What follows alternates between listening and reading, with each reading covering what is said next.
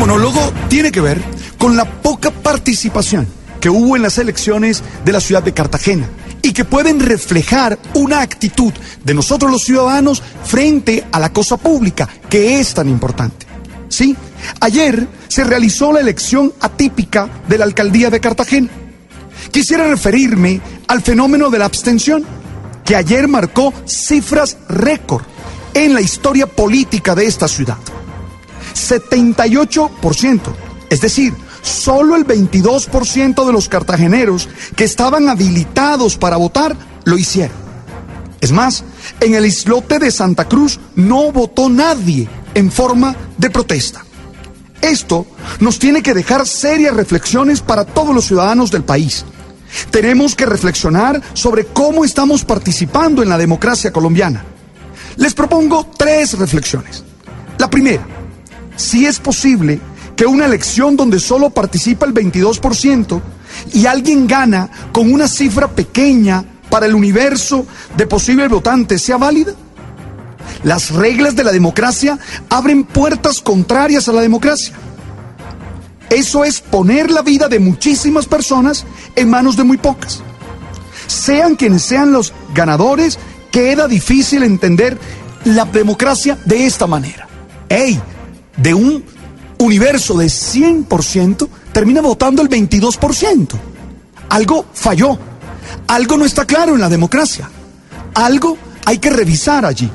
Pero segundo, ¿es posible llevar a cabo un proyecto común con ese nivel de poca participación? Tanto cambio de gobernante, se quiera o no, en una ciudad como Cartagena, termina siendo imposible cualquier proyecto sostenible de gobierno.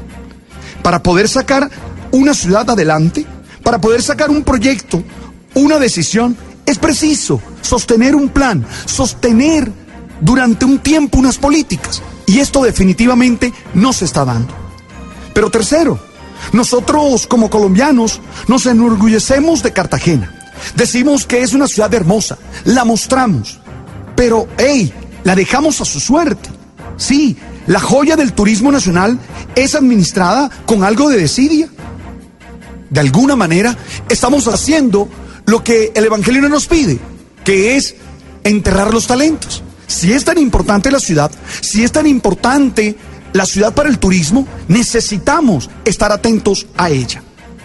Para mí, las reflexiones que debemos hacer todos y que también hay que cuestionarse implica por lo menos dos cosas.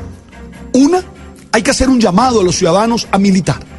Hay que hacer un llamado a comprometerse los ciudadanos no podemos seguir creyendo que vamos a tener un buen país, una buena ciudad, si no participamos. Si nosotros dejamos que la elección, si nosotros dejamos que la decisión esté en manos de otros, ¡hey! No nos va a ir bien. Por eso, lo primero que hago, tomando como pretexto estas elecciones, es que todos participemos, que todos votemos, que todos tomemos un compromiso con nuestro país y con nuestra ciudad. Pero segundo, tienen que cuestionarse también los líderes políticos. ¿Qué pasa que la gente termina no creyéndoles? ¿Qué pasa que la gente termina prefiriendo no hacer uso de su derecho que participar? Algo pasó allí. Algo pasa si no estamos definitivamente generando la confianza que se requiere. Insisto, hay que reflexionar.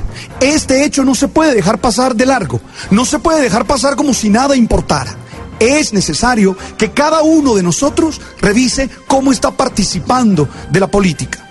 No estoy hablando de la politiquería, no estoy hablando de que seas un candidato, no, estoy hablando de que eres un ciudadano y tienes que exigir y tienes que votar. Pero si no votas, ¿cómo luego exiges? Gracias a los amigos de Blue por permitirme compartir con ustedes este mensaje.